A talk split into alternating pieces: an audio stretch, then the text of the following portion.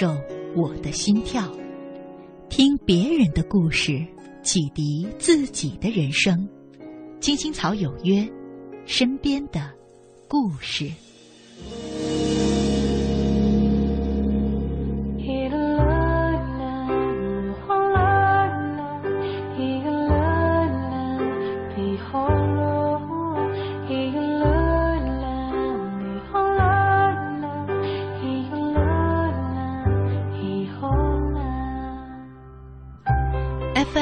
十七点八一零四点九 AM 一二一五，青青草有约，为你的心安一个家。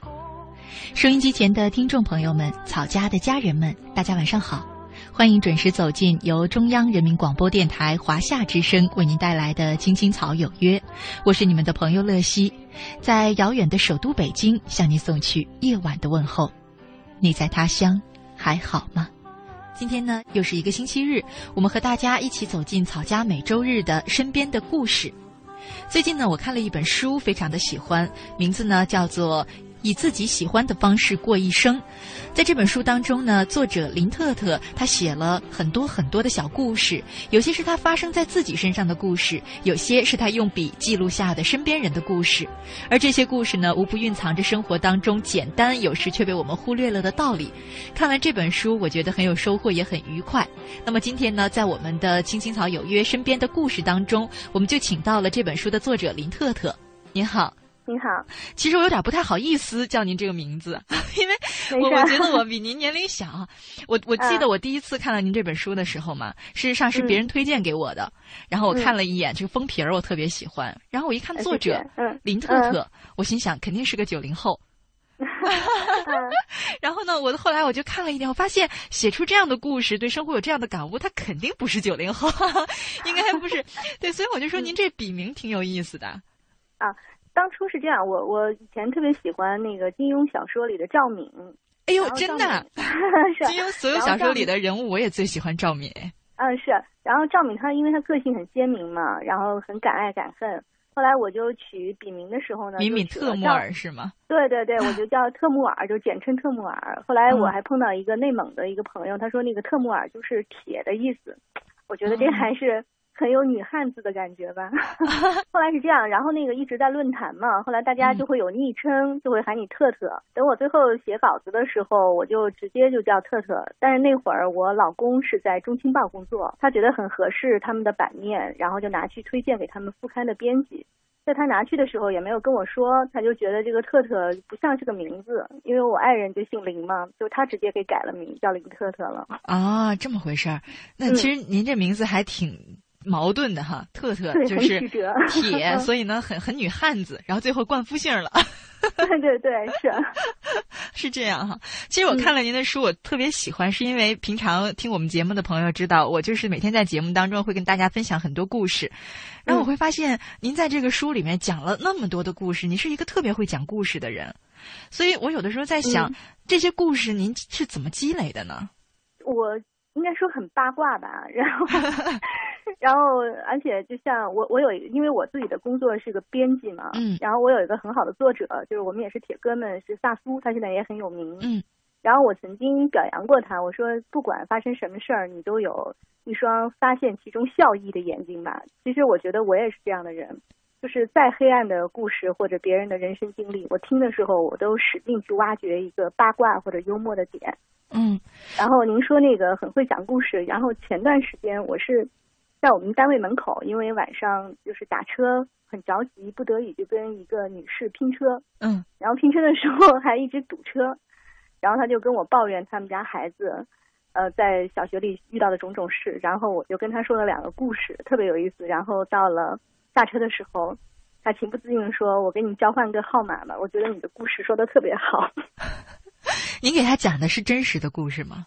对，其实也就是我书里写的，因为他当时跟我抱怨的是，他孩子应该是在全市北京市排名前几的小学里，但是他说那个很压抑，然后学习很不好，但是在中国的教育体制下，然后孩子也必须这样学。我就跟他说了一个，就是我一个很好的朋友，他是我们当年的高考的前三名。那他后来，呃，虽然成绩很好，但是幼年的时候，他的父亲是他每做错一道题就会给他一个巴掌，以至于今天我这个同学是一个非常成功的制片人。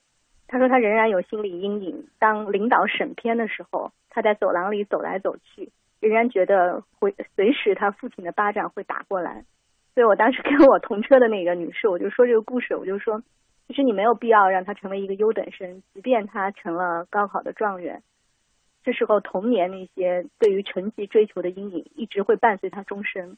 哎，我觉得 当时跟他说完这个故事，他非常有启发，而且第二天还给我发了一个短信。说您说到这个，我就突然想到哈，其实说教育孩子这个问题，我们前几天有一个同事也是在说，他发了一篇朋友圈上的这个留言哈，他说我在我的小孩上学之前，我一直跟自己说，我绝不要让孩子做那种各种各样的课外班的这种奴隶，绝对要让他过一个快乐的童年。他说言犹在耳，现在我的女儿二年级了，但是我不得已的。也是每天和他一块儿穿梭在 各个补习班中间，所以这个东西就觉得说的容易做的难。您的小孩也什么都不学吗？他现在才一岁半啊，但其实我真是不贪心，因为我自己书里也写过，其实我是成绩非常差的，我就是高三努力了一年考上大学的，然后也是擦边吧，比本科高了一分，所以我从小都是差生。我 我觉得成绩好坏这个没有太大意义，并没有耽误我今天的成长吧。但是您挺幸运的呀，就是正好多了一分儿。你有没有想过，万一您就少了这一分儿，人生是不是也就会有个巨变呢？其实是这样，我其实我后来想了很久，因为我从小就不是特别爱学习，包括我上了大学以后也不太爱学习。我这一生当中只认真学习过两次，一次是高三，一次是考研的时候。后来我想过了，为什么努力一下就能考上，并不是因为你很聪明。其实学校教育的知识它并不难，这真正决定你命运的其实是你的性格。我觉得我还是挺好强的，一旦就是有了一个目标，可以一直为这个目标执行我定好的计划，这是最重要的。哦，所以真正决定你命运的根本就不是那些分数啊或者什么学校。是你究竟想要干什么，而且你为了你想干的事情愿意付出多少努力吧？对，的确。我现在觉得，即便即便是我考不上大学，我今天的人生也不会有太大的变化。嗯，你讲了很多的故事哈，有的时候，呃，我在想，能收集到很多故事的人，一定是一个特别会与人交流和沟通，很容易消失 就是隔膜的那种人，不然的话，别人很难去把故事告诉你。嗯，是，当然你也要奉献出一个代价，就是。你也要说出你的故事。哦，是这样，对对对，嗯，就是你每次都说，我先给你讲讲我，然后也不是给你讲讲他啊，就像我这本书的书名叫《以自己喜欢的方式过一生》，然后我看了一下豆瓣，其实它这个这个名字是很容易引起人共鸣的，对，所以它变成了一个说出你的故事，可能我在评论当中就会发现一些很有意思的线索，嗯嗯。嗯，就说到您这本书哈，我看到您这本书的封底上用大号的黑体字写着呢，说这世上只有一种成功，就是以自己喜欢的方式过一生，也暗合了您的这书名哈。不过我有的时候在想，就我们对人生有一个这样很精炼的，或者说挺彻底的这么一个感悟，通常是一瞬间的事儿，有时候就是一些自己或者别人身上的故事激发了自己的这种感悟。您这么喜欢讲故事，是不是有什么故事啊？这里头？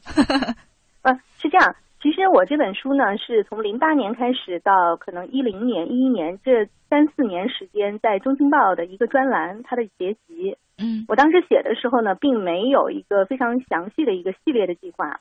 那个，嗯，那个专栏的名字叫记事簿，就是写一下身边人、身边事。当他专栏结集的时候呢，我的编辑看了这些故事，他说：“那个你所有的文章连在一起，让我感觉你写了一群相似的人，就是以自己喜欢的方式过一生。”这是他的一个感觉。后来他提炼出来以后，我觉得确实也是这么回事儿。嗯，说到这个喜欢的方式，嗯，是这样哈。我就是老是跟这个年轻的听众打交道哈，每天都会收到听众的留言，当然是各种各样的。但我会发现最多的一种，就是说不知道自己想要的是什么。在我做这个节目之前，我是在想，可能我会收到很多留言是。我想做什么，但是有很多障碍阻碍着我，困扰着我，让我做不成。我没想到最后发现很多年轻人他不知道自己想要什么，想做什么，或者说他以为他想要的根本不是他内心真实想要的。嗯嗯，所以这个喜欢的方式怎么找，怎么确定呢？我我是这样想啊，就是像前段时间我有个朋友也曾经问我一个类似的问题，他现在应该说，呃，在他的本行内已经做的是很成功了，但是他也会有很迷茫，因为迷茫有两种，一种呢是你不知道要做什么，另一种就是可能选择太多，你也会迷茫。对，那我当时给他的建议就是，如果你不知道要做什么的时候，或者不确定这几件事你想做哪件事，而只能选择其一的时候，你就去做你最感到激动的事情。我觉得激情是最难得的，激情的指引下，你会取得一个意想不到的成功。但是想做就能做得了吗？你比方说，有些朋友他说我最让我觉得激动的事儿，我站在舞台上当歌星，是吧？那嗯那我所以这是我想讲的第二点。第一呢，就是你要做去让你做最激动的事情；第二就是一定要做性价比最高的。性价比最高的，对对，就是你要衡量一下你付出最少得到最多，你最擅长的。其实我当时看视听初期的时候，有个很深刻的感觉，就是许三多，嗯他是一个励志的一个典型，但是生活当中如果碰到许三多，那是非常可怕的，因为他又不聪明，嗯而且他又很用功。许三多是恰好碰到了他一个非常适合他的方向。那如果你又很喜欢一个东西，你又不适合这个东西，你还很努力，你很费劲，你周围的人也非常的费劲。所以我说要做一个性价比最高的事。哎，这还是我真第一回听说这样的观点。嗯那嗯当然了，你你比如说你不适合写小说，嗯你天天就在写小说，如果它只是你的业余爱好还可以。如果你放弃了其他的生存方式，比如说你家里人供养你，或者你什么收入来源都没有，就指着那个稿费，真的是非常痛苦。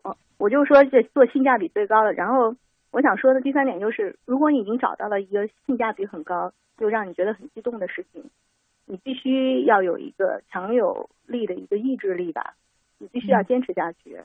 而且还要有一个能落地、有可操性的计划，否则的话，一切都是梦想，它不是理想。嗯再有，我觉得一定要给自己试错的机会，不是每件事你你认为适合你，那就是适合你。你要是错了的话，能回头也不错。对，谁这一生当中没有几次试错的事情呢？嗯嗯，这就是我们说的年轻人最好的这个一个优势呢，可能就是失败也败得起哈。对对对，嗯嗯就是以我跟年轻听众哈打交道这么长时间以来，我就觉得这种迷茫是嗯一个许多年轻人共同面对的问题。以前我还真嗯没这么觉得，因为我我自己好像是那种，嗯、特别了解自己，就是对内心的啊渴望很清醒的人。嗯，很恭喜你啊！等啊，我就觉得人人都应该是这样的，就是理所当然知道自己想要什么。后来我会慢慢的发现，原来这一个年代好多好多年轻人共同面对的一个问题，竟然是迷茫哈。呃比如说前两天我就收到一封听众的留言，啊他跟我说了很多，最后他说他说自己很痛苦，他觉得大千世界也没有一个人能懂他。我当时想了一想，后来我给他一个回复，我说嗯如果你觉得你身边的人都不懂你，也许是你自己不懂你自己。可能你应该先做，嗯你自己应该先做那个懂你的人，然后你才能嗯要求别人懂你。对，所以会发现这样的人很多。我不知道嗯您怎么看待现在年轻人的这种迷茫，包括他这种孤独感。我我是觉得为什么他会那么迷茫？因为我们的教育是一个从众的，嗯就是大家一开始出来的话是学校和社会吧，包括你家的父母是把你往千人一面打造的。我们 上学，我们共同的理想，我记得小时候问你想当什么呀，就都是什么想当科学家之类的对，对对，就是没有细化。嗯然后我记得我小时候有个很好的朋友，他从四五岁的时候就喜欢比他小的孩子，他从小就说想当幼儿园老师，就是包括幼儿园老师自己都很看不起他的理想吧。呃，然后他成绩也不好，然后就上了一个中专嘛，然后但是他就是奋斗了很多年，现在他终于有了自己的幼儿园，我觉得他的人生也很精彩啊。虽然他的学历不高，甚至办的是最底层的幼儿园，但他其实一直都知道自己想干什么。嗯所以回到刚才那个话题，我就是觉得我们的教育家庭，然后一直想把我们打造成千人一面的人，把你推到社会的时候，等你意识到人人都该有个性的时候，你就很迷茫了。这时候你就不知道该干什么，而且你会发现，你想跟父母沟通，父母也不了解你的世界；你想跟老师沟通，其实老师，你回头看看那些中学老师、大学老师，他们自己也是很迷茫的。所以现在就造成了很多年轻人迷茫成他们的一个共性了吧。嗯然后你刚才说的是，你自己不懂你自己，然后你应该做一个呃，先做那个让你懂呃那个懂你的人，是吧？对。我我曾经还劝过一个女孩，她是恋爱当中，她说找不到别人懂她。我就 说，如果你想让别人懂你的话，就拜托你别把自己搞得那么难懂。啊，对对，谈恋爱我觉得是这样的。对对对，然后我其其实落实到平时的那个，就是比如说你说的这种，应该是对工作或者是理想的选择当中，我也是这样想的。有的人是自己把自己搞把事情搞复杂了。把自己搞复杂了，比如说，对对对，比如说就是很多事情你可以选择，就像你刚才跟我说说那个，有的人说我确实想做下什么呀，比如说想在舞台当中唱歌啊，但是我可能有种种种种事情，我不能抛弃现在的事情，对，呃，现在的生活又怎么样？其实这个事情完全可以简单分化，你要是想去做，你就去做，你去试错的过程中发现不行，你再回头，其实就是一个三下五除二的事情嘛。你要觉得性价比太低的话，你就当个业余爱好；你觉得性价比很高，我太急切了，那你就放弃一段现在的生活方式。嗯，对我来说都是一件很简单的事情吧。对，所以我有的时候也是这样想。我觉得我们俩挺像的，都是那种就把事情特别容易简单化。就是事实上，这个世界也很简单，无非就是做与不做，对，是吧？但很多时候所谓的牵绊或者说迷茫，嗯，所以我有这样的认知，就是说所谓的迷茫是不是假性的？其实你不是不知道内心想要什么，你只是不敢去做。这是一种流行，我觉得现在迷茫成为一种流行，就是不迷茫就想没年轻过。对对对，嗯，我倒觉得有的时候所谓的迷茫不是迷茫，是这个胆怯懦弱。还有就是现在的迷茫已经成为年轻人对社会的一种撒娇了吧？撒娇，对，它是一种状态嘛？嗯，就觉得大家都要关注我一下。对，还有那种，我就觉得那种。假忧郁啊，抑郁寡欢哈，都是一种撒娇吧。对对对，这样显得比较有个性。对对对，嗯，尤其是说大家都不懂我，这样才显得我特立独行。对对对，会有这种，嗯嗯嗯。所以说，事实上，想做自己喜欢的事，如果真的想做，并没那么难哈。对，嗯嗯。但是我就在想，如果我们说很幸运的哈，就找到自己了，那如果按您所说的，可能就应该。对自己负责，用自己喜欢的方式过一生了。但是我生活当中，呃，有一些这个听众朋友，他们是这样的，就是有一些牵绊在阻止他们做自己。比方说，责任就是很重要的一个牵绊啊，家庭的责任、社会的责任。所以有的时候问我说：“乐西姐，我想要辞职，你说我该不该辞职？”我有的时候就不是很敢盲目的去鼓励他，因为我知道他其实虽然有想做的事，可是他又要有责任，包括对自己和对家庭的。他要生存，他的家庭要靠他生存，甚至还有一些可能从这个偏远的地方来的，家里有兄弟姐妹在等着他赚学费。所以这种时候，有的时候我会在想，我们总是鼓励大家做自己想做的事，会不会有一点自私了呢？我我觉得其实就是，比如说像你像我，我们可能就是很早就找到自己想要干什么，并且确实走在这条路上是非常幸运的。嗯，但是不是每个人都这么幸运？就像你说的，可能有的人要供养家庭，或者家庭确实家里很贫困啊什么。那这些人首先是值得我们敬重的。我不能是随意给他出意见，就是说你很自私的抛弃一切去做你想做的事情。首先，一个是责任，另外一个你抛弃了，你也未必能达到你的目标。嗯，所以还是我说的那种，你一定要去找一个性价比最高的，就是把你所有的任务、义务、责任全部尽到了，你做这件事情好，它的利会大于弊，这样你再去做，不然的话，我觉得你就算成功了也没有太大的意义。再有，你说的是各种各样的牵绊，其实哪有那么多幸运儿啊？我以前看过一篇文章，应该是一个名主持人写的，我不太确切记得他的名字。大概意思就是他今天能约到任何他想约的采访的人，嗯，然后他有个团队为他服务。他说那个别人看到的都是他很风光的一面，但是他当时写了一句话，我印象非常深刻。他说他是辛苦谋求撒野的权利，所以我就想，即便是风光无限的人，他也是有过。含辛茹苦从基层奋斗起，我们现在看到的其实都是他奋斗了很久的，所以他才能撒野。就像你说刚才说，生活里那些牵绊或者有很多责任，当你把这些都解决了，你再去做这些事情，做你想过的那个，过你想过的那个生活的时候，这时候其实才是你撒野的时候。的确是。然后前嗯，我前段时间跟一个作家康凯一起做了两场活动，那他呢也写了一本青春小说，他就跟我说了一个故事，我当时很有感触。他说呢，他在做活动的时候呢，碰到了一个读者，就跟他说说那个我今年已经五十多岁了，年轻的时候我就想到北京来，就是过那种听讲座，然后云游四海，结交朋友，在沙龙里度过的生活。可是我没有条件。这些年呢，我终于挣了很多钱，把家里人也都安顿好了，孩子也上大学了，给妻子呢，母亲呢也有很好的生活。所以呢，我今年决定停止一切这种世俗的东西，我专门到北京来过几个月我想过的生活。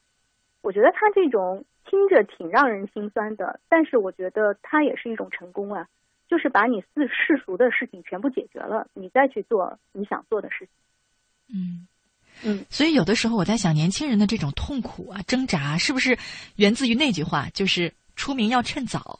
当然，这个出名是狭义上的，他我所说的是，呃，各种享受生活，对对，各种享受成功，是吧？嗯，总是觉得我年轻的时候如果没拥有这些灿烂的光辉的东西，等我四十岁、五十岁了，我再拥有，又有什么意思呢？所以他就会很焦虑、很着急。是是。是我有个很好的朋友，他也是个很优秀的公务员嘛，他就跟我说过这句话，就是可能一两年前，他说我们都受了“出名要趁早”这句话的蛊惑，所以总是对自己很不满。嗯，然后我们又总是和那些媒体造出的神，比如说郭敬明之类的吧，就是他们是很年轻就成功了嘛。嗯，就是我们也受这些神的蛊惑或者刺激，我们觉得自己不够成功，非常的痛苦。嗯，但事实上，大部分人的成功都是在中年甚至老年来的时候才有，这是一个正常的积淀的规律。嗯，于是他就会想了呀，我就想过郭敬明那样的生活呀，年轻的时候我要穿好的、吃好的，是吧？玩好的、体验好的。嗯，给家庭最好的生活，给父母过最好的享受。但是人家也说不定是辛苦谋求到现在才有撒野的权利。你怎么知道在他风光无限背后，他又做了多少努力呢？没错，嗯，所有的自由其实都是要付出一些努力，甚至是代价去争取的。对，就像那个，我记得玛丽莲梦露曾经对她的追求者说过：“说你要是想得到我好的一面，必须要忍受我坏的一面。”对对。那其实不仅是 对这种求爱者。你想得到的任何东西都是你想得到那个好的，你必须要忍受追求它过程中所有坏的吧？哎，你说到这个话题哈，你说起郭敬明，我突然想到，因为我们经常讨论的一个话题，也是在我听到的留言当中最多的一个词，嗯，就是公平。总有人问我说：“姐，你觉得人生公平吗？”每每遇到这样的问题，有的时候我真的不知道该如何回答，因为我觉得人生公平不公平要看你从什么样的角度去看。对对，嗯。然后，其实我觉得现在这个时代还是相对公平的吧。因为前两天我跟一个朋友在讨论一个新的，就是新的小说的一个方案的时候，他还跟我说，说他认为现在是一个最伟大的时代，因为几乎每个人都靠自己的努力可以得到和你出身不一样的东西。从这个角度来看，我觉得还是公平的。基本上每个人都有上升的可能吧。嗯，但很多朋友他们是这样想的：有些人含着金汤匙出生的哈，一辈子什么都有了。我在努力的拼搏，还没有拥有他的十分之一这么多，然后就觉得世界真的是很不公平。可能他是他好，但是因为他从小出生在好的家庭，他天生就有好的教育。我呢，我也想好，可是我天生就出生在一个贫寒的家庭。我父母可能是农民，可能是工人，给不到我什么过过于良好的家庭教育，也没有让我有钱去接受社会教育，所以怎么能说是公平的呢？呃，很多人就跟我说这样的话。后来我想了一想，如果从这个角度上看，那人生没有绝对公平的。但是公平的是什么呢？你拥有快乐的权利。谁知道他那样过生活就快乐，你这样就不快乐呢？而且是你有一个奋斗的权利啊！你完全可以通过自己的奋斗改变你现在的所有状态。除就唯一不能改变的是心态吧，那是靠你自己的嘛。他说：“我觉得如果一味的讨论这些东西是没有意义，也没有任何建设性的，除了让你自己生活在抱怨当中。”我认为还是应该有一些有记忆、有建设性的心态，那就是想到我们所有人都可以挣脱自己的出身。当然，你也可能出身很高，最后因为你不作为或者是恶作为堕入地狱吧。嗯，说到这个哈，我就说可能有这样的一些呃想法或者说是观念的朋友，有的时候可能在生活当中就是容易拧巴。容易纠结这样的人，容易跟自己较劲的人。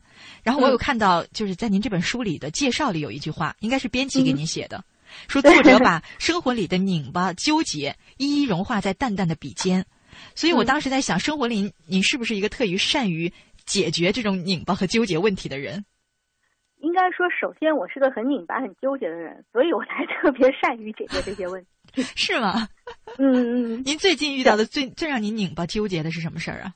就是我没有办法处理工作、家庭和写作的问题啊，这是我最最现实的，因为现在工作也很重。嗯。然后呢，就是我也希望每天有很多时间可以写自己想写的东西，可是现在孩子又很小。我觉得这是应该任何一个职业女性到这个年龄段都会处都会面临的一些问题，所以我身边有很多很优秀的女性，她们要么就选择推迟生育计划，要么不要孩子，要么就是完全在有孩子以后直接回归家庭，即便还在单位工作，基本上已经放弃了那个工作上你可能更进一步的可能吧。嗯，那这种拧巴很难解决呀。所以你就要有效率啊。所以我处理一切拧巴和纠结的问题的时候，就是最简单，就是列表，嗯，就是把所有你要解决的问题都摆出来，然后看哪些是根本不需要解决的，你就直接给它划掉，就是所有一切都可以简单化的嘛。有些事情是一定要留下来的，那你就要合理分配你的时间。这个我倒想听听你的这个亲身经验了，就是说，比方说在照顾孩子和工作写作这方面，三方面都需要你的精力，您这表怎么列呀？那孩子肯定是第一位的，因为他很小，他需要你的照顾，他并不是已经十八岁了。嗯。然后我觉得作为一个母亲的话，在孩子童年的时候，这是非常非常重要的。我也不想失去这个这个可贵的一个过程吧。嗯。然后其次是工作呀，因为你工作其实是一个义务，你你既然已经接受了这份薪水或者一个职位的话，你必须要对单位负责，这是你不可能敷衍了事的。嗯。然后。最后的应该是你自己的写作，起码在我现在这个过程当中，我本来是想的，当我回到家，孩子也睡着了，可能他九点钟，我到九点到十一点是可以写一段时间的。可是现在发现呢，精力并不够，我又不想折损自己的身体，那么这段时间呢，我就会只把自己想写的东西挪到休息的时候，就是星期六、星期天。这现在是我的安排，因为我觉得近期写作可能没有工作那么重要，更没有孩子重要。对。有些时候是这样的，我们所谓的拧巴和纠结，其实是自己内心的不清楚。对，嗯，所以我还是建议就是白纸黑字吧，就是当我不知道该干什么的时候，就全部都列在纸上，然后你可以拿笔划掉，然后最重要的可以给他好好安排一下。所有的一切，非常重要的就是你不要把时间浪费在情绪里。就像你刚才说，有很多人迷茫什么，我觉得把时间放在迷茫、孤独、抱怨。比如说你说的那种社会的不公平或者是嫉妒当中，这是这是最大的浪费，它完全是浪费了你成功的可能。因为你有这个时间，你去看看书，或者是你做点和你和你想做的那个事有关联的事，你肯定比在这种迷茫孤独的情绪里有用的多嘛。嗯嗯。不过说到看书这个事儿哈，我我也经常鼓励大家看书，但是有的时候你会发现看书是一个特别需要平静。才能做的事儿，如果你心里放着很多迷茫和纠结，这书肯定看不下去。嗯嗯嗯，是。嗯，那这个就是说，你你说把这个时间用来看书吧，可是它不平静。我觉得这个是现代人很需要解决的一个问题。不知道你有没有这个经验？啊，它是个逻辑关系，就是有的时候你需要平静了才看书，但是有的时候是你在看书的过程中才能保持平静。就是你真是，是吧？嗯，因为我是非常善于利用时间的人。嗯，然后我会用碎片化的时间都在看书，比如说在地铁上，比如说在等人的时候，可能现在阅读的方式也有很多种，你可以看书，你也可以用手机阅读啊。嗯，包括微信上，我订了很多高质量的微信公众号。对，我觉得那是无时无刻不在看书，即便你有的时候你不在看，你在思考你前一刻在阅读的东西的时候，那你的心也是很平静、很从容的。嗯嗯。你说到这个，我也有这样一个经验，就是以前上学的时候，其实不是说社会赋予我们的这个什么怎么说呢，纠结和矛盾少，嗯，是因为我们都在知识的海洋里，其实它是一个最清静的方式，嗯嗯是。只有学习的时候，因为你是什么都不用想，因为你就在这本书里，所以有的时候不能平静，倒不如试试看，可能开始看不进去，但是呢，看着看着看着，如果你看进去了，那你也就平静。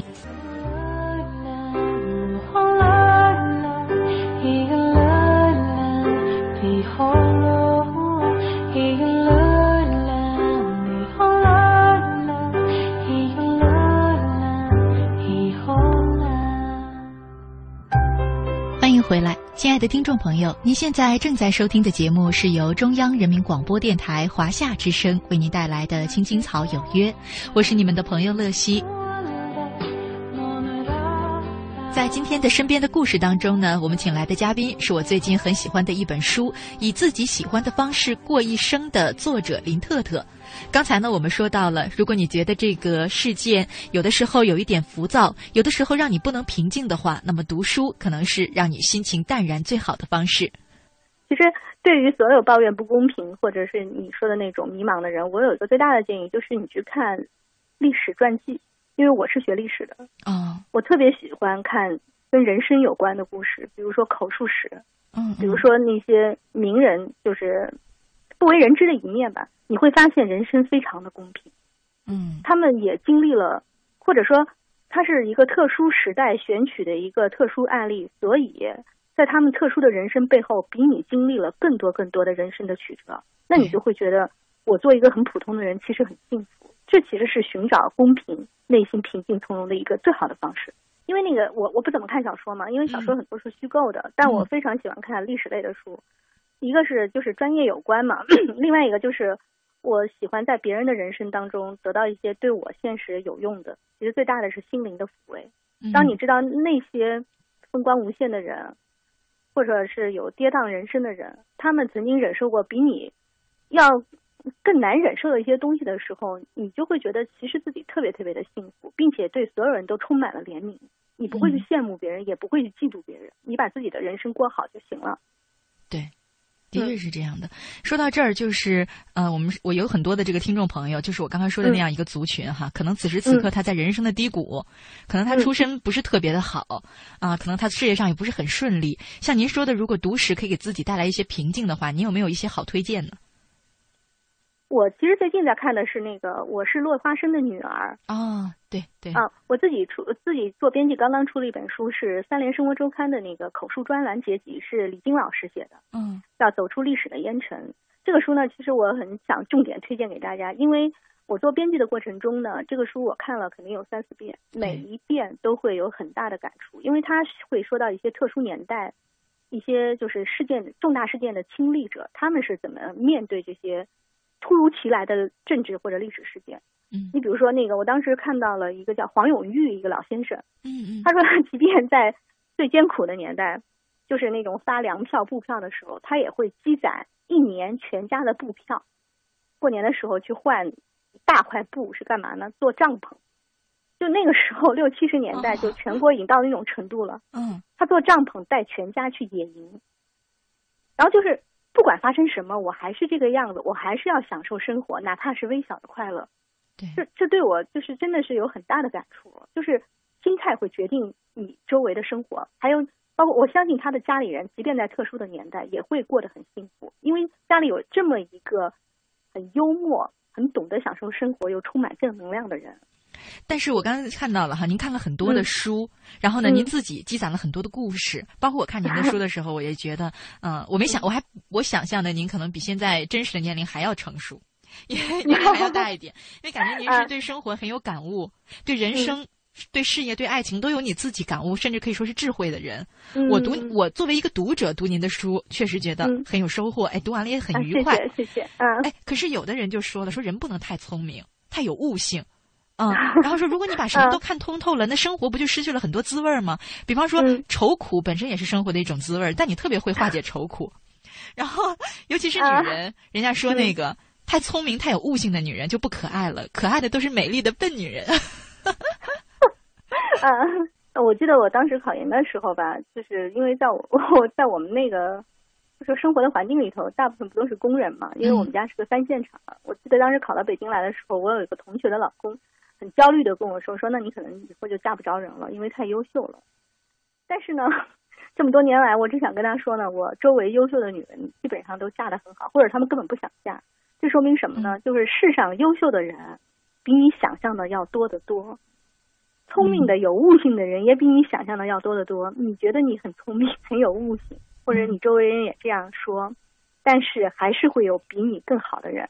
那些人眼里呢，可能你就是那个笨女人。你就很可爱了。哎，还真是这样，这是一个思路哈。我就是我前些天有一个经历，也是可能生活上有一点这个小小的波动哈，然后呢带来一点情绪上的波动，也就一天吧。因为我可能长期做这种节目，包括自己看很多像你们这种作者写的书哈，我的心理特别强大，自我调节能力极强，所以我觉得这个难受的过程大概维持了一天。然后到晚上的时候，我就跟自己用了一些心理暗示，一调节，哎，特别快乐的，也没完全没有失眠，躺下就睡着了。然后第二天早上起来，我就发了一条这个微博，然后想一想，我就说，我说我的心理太强大了，自我调节能力太强了，就完全不需要人安慰。所以这样的女人怎么能可爱呢？我想了一下，很难，因为男人可能想说，哎呦，你伤心吧，我安慰你一下。你说没事儿，我好了。那可能有的时候你还是得伪装一下吧。伪装一下。对对对，因为我觉得出来混要学会两件事。嗯。一个呢是示弱，一个是偷懒。偷懒。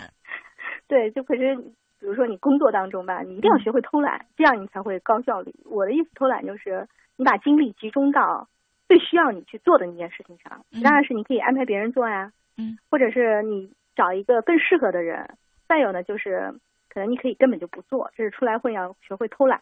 嗯。另外呢，就是出来混呢，一定要学会示弱，有的时候是你真弱，不要逞强。另外一个呢，也是一种姿态吧，这是我的一个心得啊。哎，这个对我挺宝贵的一个经验。学会示弱，有的时候好像我们就是，嗯，现在这个社会女汉子越来越多了哈。嗯。嗯，会低头的女人好像反而越来越少了。对，我觉得要是其实我我我我很喜欢一个女作者吧，就是这个姐姐，她曾经写过一篇文章，就叫《女汉子的几重境界》。嗯，她说的呢，最低境界就是其实内心很脆弱，出去呢表现出一副男人腔的样子。嗯，最最高的境界呢，她认为就是平时是文文静静的，但是呢，其实她内心非常的强大。我记得她那篇文章里举的例子是林徽因。啊，然后就是现在，就是大家把林徽因都塑造成了一个交际花，这是我很不喜欢的嘛。嗯。然后她，我这个姐姐写在那个文章里，她说林徽因平时就是很文静的嘛。嗯。然后后来好像是抗日的时候，还是什么一个巨大的战争，当时她她儿子就问她说这怎么办？如果敌人打进来，她就很轻松的说门口不是有条江吗？意思是随时都可以就是殉国吧。然后这个时候我才觉得那就是最高境界。那真是内心的强大。对对对，就是非常的坚定，而且也不需要平时就说那些豪言壮语嘛。嗯，不过这样的这个生活，嗯，怎么说呢？有的时候过于成熟，会不会就不那么单纯美好了？就比方说，我看到 您书里说，变得成熟，但不意味着丢掉初心。我想了一想，我就觉得这个是不是有可能的呢？比方说，呃，我们现实生活在这个世界当中，你变成熟的过程里，你肯定会遭遇过，比方说欺骗。然后呢，这个人是有自我保护的本能的。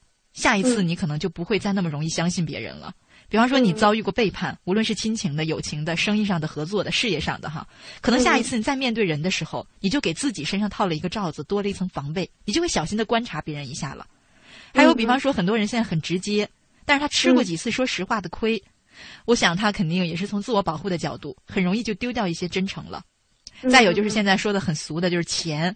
哈，很多年轻人在以前没有经过世界的打磨的时候，觉得自己那真是不俗啊啊！感觉钱是身外物，钱有什么的呢？是吧？朋友需要借给你，或者我送给你。但是当你体会过没钱寸步难行的痛苦，当你体会过因为金钱而感受到的那种世态炎凉、人情冷暖，对对对，可能你就不会再把金钱看得那么轻了，可能你就会变得。怎么说呢？世俗了吗？是你曾经厌恶的那种世俗，锱铢必较了。就这个成熟和保持初心这个过程吧，这两件事，我在想，它本身是不是就是一个悖论？怎么说呢？我觉得那个大部分人说的初心呢，就是我觉得是在走向理想的路上吧。就是就纯工作而言啊，嗯，这种呢一般不会丢。我我认为啊，如果你要是对自己有一个非常理想的职业生涯的规划。这个东西只要你自己很坚定，基本上不会丢。但你说的那种真诚、欺骗、背叛这个东西，嗯，我觉得你随着年龄增长，必须要学会一些社会规则。人家不是说那个，说就是大概意思就是人老了仍然很纯，那就会被别人当做很蠢的。嗯，我 我是觉得你必须要学会一些社会规则。但你说那个不意味着丢掉初变得成熟，不意味着丢掉初心。我有一个非常深刻的体会，就是你一定要。花很很长的时间去找你的同类。如果你始终和你的同类在一起的话，一般来说都不会丢掉初心，就是你最喜欢、你觉得最珍贵的那个自己。这个呢，这个同类呢，可能是你生活中的朋友，可能是你职业的搭档，更重要的是你，应该说是你的配偶吧。如果你一直跟你同类在一起的话，我觉得这是一个这是一个氛围，而且非常的好。起码在你你跟你同类的交往当中，大家都是单纯可爱的。人本来就有很多面嘛，你可能拿你成熟的那一面、世故的那一面，对向社会当中呃不怎么重要的人。但是你要跟你最亲密的这些人在一起的时候，你还是要保存单纯可爱的，这是能永远让你留住那个最珍贵的自己。嗯。不过这个问题是我最近考虑的比较比较多的一个问题，因为也是在回答听众的一些这个困惑的时候哈。有的时候我在生活当中观察人也是这样的。当你觉得一个人他事事都争强好胜、锱铢必较的那种，你就会觉得这个人怎么，哎呦，太市侩了，不可爱。对。可是转念又一想呢，他嗯，他是和老公两个人白手起家的。生活上有很多压力，孩子在等着他交学费、买学区房，这都是现实的问题。他怎么能不锱铢必较呢？可是他。嗯，这个呈现出来的一面，给人家感觉就是不可爱，我也不喜欢跟他接触，这本身很矛盾。是是，其实我就是我下个月会出一本新书嘛，我的新书里头就呃我就会写一个就是一个孔雀女吧，嗯，对，一个凤凰女的她的体量，然后就是他们两个是同事，就是那个凤凰女，就你说的锱铢必较，甚至于就是因为她的出身很不好，所以她在工作当中很多同事不愿意去做的事情，她会去做。比如说对领导很巴结这种，对对，啊，然后我我他们俩之间的谅解是在什么情况呢？是在开会的时候，当这个孔雀女发现这个凤凰女穿了一双和自己一样的鞋，但那双鞋是山寨货，嗯，可能从动动物园几十块钱买的，而这个真正的这双名牌鞋是几千块钱的，嗯，就是那个山寨货上面有很多的划痕，这是真正的正品货没有的，就是在开会期间，这个孔雀女想，她为什么会买这双山寨的鞋呢？联想到了，他有一个巨大的家庭负担，他也想极力融入城市生活，并且联想到了他平时在工作当中种种表现，就因为一双鞋，他突然明白了这个凤凰女她所生存的这个状态是什么样，情不自禁的心里就对她产生了一种怜悯。我觉得这就这就跟你刚才说的这个挺相似的，嗯，就每个人的他的那个姿态背后都有他一个巨大的一个故事在撑着呢，对。而且这种怜悯之后，可能就是理解和接受了。对，我觉得那种就是我们可以理解一个人，就是所有所谓的说，因为懂得所以慈悲。嗯。但是人和人是不同的，你就是理解他、接受他，我们之间仍然是有距离的。所以我仍然觉得，应该你跟你的同类在一起，才能保存，才才能保持你最喜欢、最珍贵的那个自我。的确是这样的，还有一个问题，今天说到这儿，我也这个向您讨教一下哈，也是最近纠结我几天的一个留言，我还没有回复。其实说的也是这样一个问题：一个女孩儿，呃，看得出来她应该是年龄比我小很多哈。然后呢，呃，她给我发了一封信，她说她呢在网上认识了一个网友，这个男孩呢，呃，给她感觉对她很好，然后哎，在她最困难的时候，这个男孩相信她，把钱借给她了。嗯，然后呢？但是这个男孩呢，就一直要求他这个女孩到异地去，到那个男孩身边，而且要做他的女朋友，还再三的说我不接受这种精神上的恋爱。嗯嗯嗯，对。然后这个女孩就很纠结啊，很痛苦啊，觉得很难受，哎，不知道该怎么办。因为我当时看到的第一反应就是，我说这个不可信，因为是不是他这个很有可能是一场骗局啊？对对，我也想觉得。这个，但是这个女孩呢，她就觉得这个男孩给了她莫大的一个信任，因为她在不认识的情况下就把钱啊。打给这个女孩了，可是我心里想，这可能就是钓鱼的鱼饵啊。对啊，其实我也这样想。我很想把这个我的这个结论告诉她，但是我一直在犹豫。我在想，可能这个年轻的女孩身上有我没有的那种对人的最基本的一个信任和对爱情就是一个从心理的判断。反倒我是在用理智判断这一切，可是我又担心她太过于单纯了，就很容易上上当受骗。这个过程当中就很纠结，很矛盾。嗯，我觉得还是个性价比问题。我觉得 凡事吧，包括爱情也是性价比问题嘛。这个事儿看起来绝对是弊大于利吧，就是从他的判断上。嗯，如果我判断失误的话，顶多就是丢了一桩爱情，或者说，如果他真的是伟大的爱情，这个男人还会重新来追求她。但是如果我认为是对的，你仍然要去涉险的话，那损伤的不仅是你的肉体的，你的精神和心理上的受伤害会更大。所以我还是挺支持你的论调的。可是转念一想，我们不是说要听从自己的内心，敢爱敢恨吗？嗯，那你就要玩得起啊！那你要真是这样想，你就玩得起，即便受伤害、受欺骗，认了。那对，认了。嗯，的确是。我的嗯，我就这样一想，问题也简单了哈。对对对，嗯，这个可能就是我刚才就觉得说这样的一个看您的书，我自己的也有一种这样的困惑哈，就是说所谓的初心和变得成熟之间的这样一个矛盾。而且我看您书，我看您写了很多关于回忆的故事，甚至还有小的时候的很多回忆。我们 我们在节目当中有一个板块“那时花开”哈，就经常给大家提供这样一个平台，让大家呢去分享自己的回忆。嗯，可是我跟您可能比较不一样，我是一个特别健忘的人，就是把 前面的事我好像就是人为的、自然而然的清空它了。因为我有的时候总是这样觉得，你人的一段时期不可能都是快乐的，一定有快乐的记忆，也有痛苦的记忆。嗯，尤其是比方说你要回忆到爱情、友情这些东西的时候，一段爱情也是有苦有甜的，尤其是逝去的爱情，可能痛苦还更多。你老是念念不忘的记得那点甜蜜，可是你也会顺道回忆起当时的那些痛苦。所以我有的时候就想，无论是痛苦的还是甜蜜的，就让它过去吧，往事随风去，这样的彻底的把这些记忆都都从记忆当中删除。所以我觉得我会是一个健忘的人。嗯，对，我不知道你怎么看这个回忆。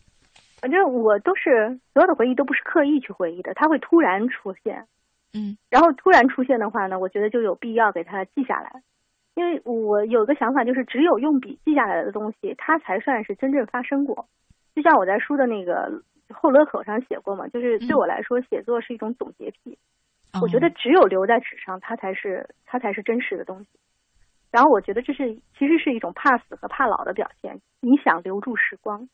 另外，对我来说，为什么我会去一直不断的去写一些回忆性的东西？就是，它既然我想写，它肯定是快乐的。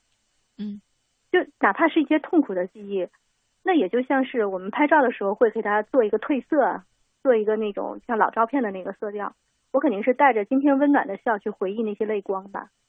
然后，我觉得文字最大的魅力吧，就是在于你写它的时候，你是不断回到现场的。嗯，我跟那些人可能已经失去联系了，那些事情已经就像你说的随风而去了。但我写它的时候，我是重新体验体验一遍那时的心情，也是唯一可以近距离再接触那些人这一种方式吧。所以你说你要是健忘的话，我觉得人都会去选择让自己更快乐的方式。有的时候我去写那些回忆的时候，我觉得很快乐。如果你说健忘很快乐，那就是对你来说最好的方式嘛。这个也是用我喜欢的方式过人生，对吧？对是，就是可能别人的方式和你的方式，它就是不一样的。对对对。最后，我就想说说今年的这个流行词儿“梦想”哈。看看您的书里写了一些啊关于梦想的故事，因为我们经常说到这个词的时候，感觉它很神圣啊，是我们人生的这个指航标，是我们的航海路上的灯塔，觉得它特别神圣、很宏大。啊。但是我看您书中讲了一个故事，就是一个很年轻有为的设计师，可能是你您也是您这本书的设计师吧？啊，不是不是，现在已经请不起他了，他已经是大腕了。这样，对，那就是说他很成功，他今天事业很成功，在北京有很好的发展。但他当时支持自己来北京的这样一个目标，竟然就是来看许巍的演唱会。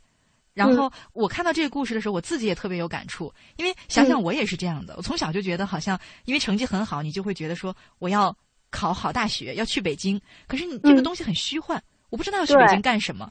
但是到高中的时候，因为我那个时候也是追星哈，喜欢周杰伦，然后呢，我那个时候就有一个特别真实的目标了，就是因为我考大学的那年正好是呃零六零七年，哇，你真小啊！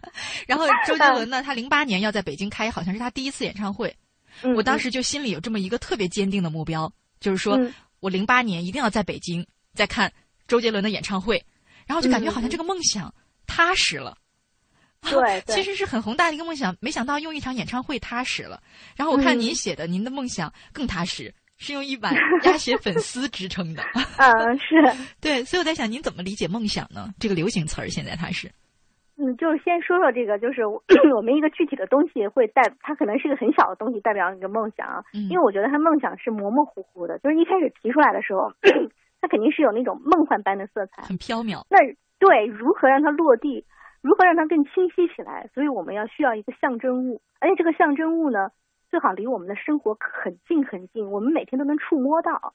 所以我说那个年轻有为的那个设计师，他为什么要有许巍的演唱会作为一个航标呢？因为他每天都在听许巍的歌，嗯，他每次一听许巍的歌，他就会想到啊，过几年我就会坐在北京的演唱会，面对面的看着许巍。嗯，那跟这个面对面，包括北京，包括演唱会有关的所有一切，比如说我有自己的设计工作室，我在北京已经安家了，这些东西都好像慢慢的清晰起来。包括我说像您当时那个想听周杰伦的演唱会，那就说明了零八年你肯定已经在北京了。对，跟周杰伦有关的呢，除了工体，除了演唱会的灯光，可能呢还有一个非常好的大学与之相关的宿舍，甚至大学里的爱情，这些东西都是跟他有关，慢慢清晰起来的。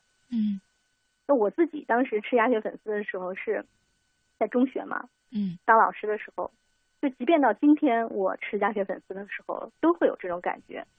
其实我 我前段时间还去那个三里屯有一个南京大排档，嗯，吃你的鸭血粉丝。说实话，这么多年来，我再也没有吃过在那个中学旁边步行街上吃过那么好的鸭血粉丝。那个味道不一样了，已经在你心里的味道。对，绝对不一样。然后这么多年，每次都觉得啊，不如以前。嗯，这个感觉也是非常奇怪的。我不知道你在看周杰伦演唱会的时候是什么感觉。就是这样，我刚才就要说这个问题，它可能是你支撑你的一个目标的这样一个很现实的支撑物。那你目标实现了以后，你就会发现它的功能好像已经淡化了。因为我特别清楚，那个是我一直以来的目标。你想，我上大学一年级、二年级的时候，我花了很大一笔钱，当时将近两千块钱，买了周杰伦演唱会的第一排近距离的天他的演唱会，然后 这是大手笔。对，他在唱歌的时候，就因为我我坐在第一排嘛，前面两排都是他的忠实粉丝。说实在的，我也是，但是他们就不停的在喊啊周杰伦，然后就啊啊的一直喊，但我特别平静。周围的人看我就觉得我很另类，因为我花了这么一大笔钱坐在这儿，一定是他忠实粉丝。但是我没有特别的就是嗨，其实我内心却很波涛汹涌的，因为我觉得好像我这些年的这个努力哈，今天就这么实现了。然后那一刻，我就觉得在回忆我脑海当中以前每听他他唱每一首歌，我就在回忆这首歌我在听他的时候发生的事儿。然后从那以后，我好像就不爱听周杰伦的歌了，总觉得不如他以前的歌好。对，我觉得应该是这样。他用这件事来证明你已经成就自我了。嗯。所以我就我就像你说的那样，我再也没有吃过那么好的鸭血粉丝了。怎么都觉得不对了。对，当然也是因为，其实我很怀念那段奋斗的日子。嗯，我我我，因为我之前刚刚才跟你说过，我也没怎么好好学习过。一个是高三的时候，一个是考研的时候。考研的时候，就是因为当时带了八个班的课了，然后又是在一个私立中学，每天只有中午吃饭的时候能出来放风。我当时觉得是被囚禁了嘛。在这个时候，我还每天都想着离开那儿，要去一个更高更远的天空，而且当时的梦想是很模糊的。现在每次回忆到那段日子，都觉得特别的心酸，也挺为那时候的自己感到骄傲，因为没有人支持你嘛。嗯，包括家里人都会觉得，一个女孩子当个老师，在省会城市不是挺好的吗？对，嗯，可能更是对自己的这个鸭血粉丝，是对自己的曾经的辛苦和坚持的一个纪念。对对对，嗯，是是。说这么多，我觉得最后，呃，哎，还是想说这个流行词。我们说了很多关于梦想的东西，一句话说的话，您怎么看待梦想？我觉得我不太赞成“梦想”这个词儿，因为它毕竟是一个虚幻的。我还是更愿意说目标或者是理想吧。嗯，一定要落地。我我在书里面一定要落地，不然的话它就是个梦。我不赞成人做梦。然后我在书里面写过一篇文章，就是我自己看到那个一个校对，就是在他的稿子的背面是一个空白处，他写了他几年之内想干什么。我非常赞同他，而且非常的感动。就是他特别简单，他是一个大专生，他就是一个普通的校对嘛。嗯，他想到出版社或者图书公司当一个编辑，他想在北京扎下根来。然后他就写的是我要在一年之内拿到什么文凭，然后我要掌握什么样的技术，然后我在这几年要换什么样的工作，我每一年要提高的薪水的幅度是多大，这样我五年以后能过上我想过的那种理想生活。我特别感动，我一点都不觉得他世俗和市侩。只有真正追求理想和目标的人，才会把所有的一切都细化到每个时间点，就或者说是落实到每一段时间，我具体要做什么吧。这大概是我的想法。嗯，可能你想到五年后的自己，那个总是在想五年后的自己，也许只是个梦想。但如果你想一年后的自己，可能真的就落地了。谢谢您，谢谢。我们要怎么称呼您？特特。没事。谢谢您参加我们的节目，给我和我的这个听众朋友们解答了很多困惑哈。也期待着今后在节目当中更多的和您见面。